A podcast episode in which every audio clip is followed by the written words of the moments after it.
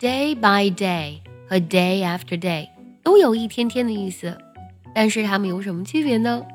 今天教你一招搞定。首先，我们来看一下 day by day。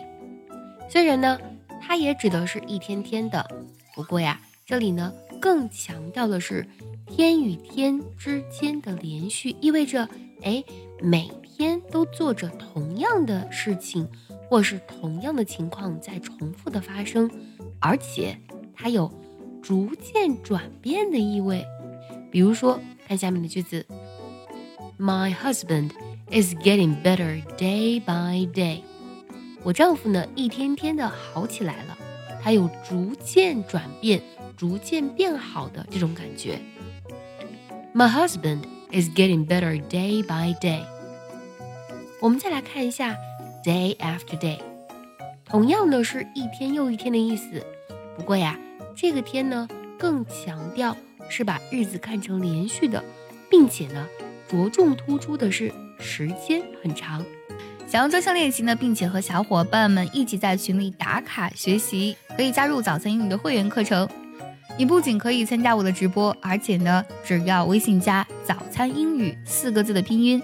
就可以收到我送你的一份学习大礼包，让你在英语学习的路上呢少走弯路。For example, day after day, we waited for news from Coco. 我们一天又一天的等着可可的消息。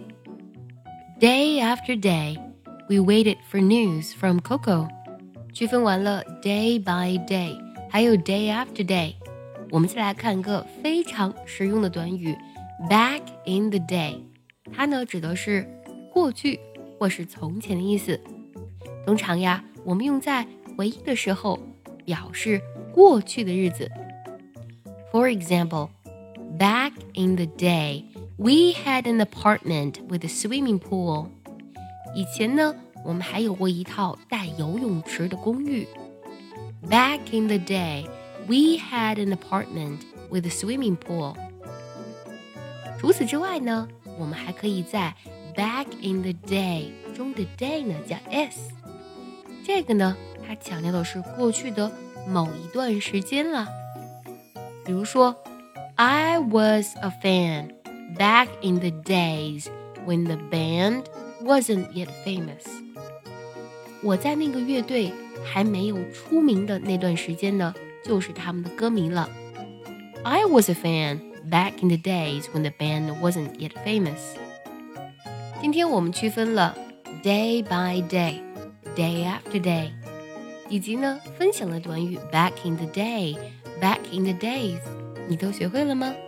学会的话，记得点赞收藏，也可以转发给需要它的人。See you next time，拜拜。